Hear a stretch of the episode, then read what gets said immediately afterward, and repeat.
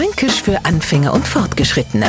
Heute es Heichdeler und das kennt ja einem fast schon wieder leid, weil es Heichdeler immer wenig zu kurz kommt.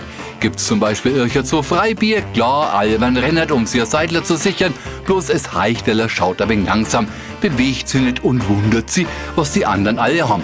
Ein Heichdeler wird auch selten mit verantwortungsvolle Aufgaben betreut.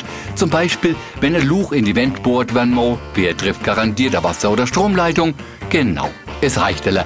Liebe Neufranken, dafür vorstellen, es Heichdeler, ein Franke irgendwo angesiedelt zwischen liebevollem Trottel und ignorant. Wollen wir jetzt nicht ganz so böse sein. Also eher jemand, der sie mit seiner Dusseligkeit selber im Weg steht. Fränkisch für Anfänger und Fortgeschrittene. Täglich auf Radio F und als Podcast unter radiof.de.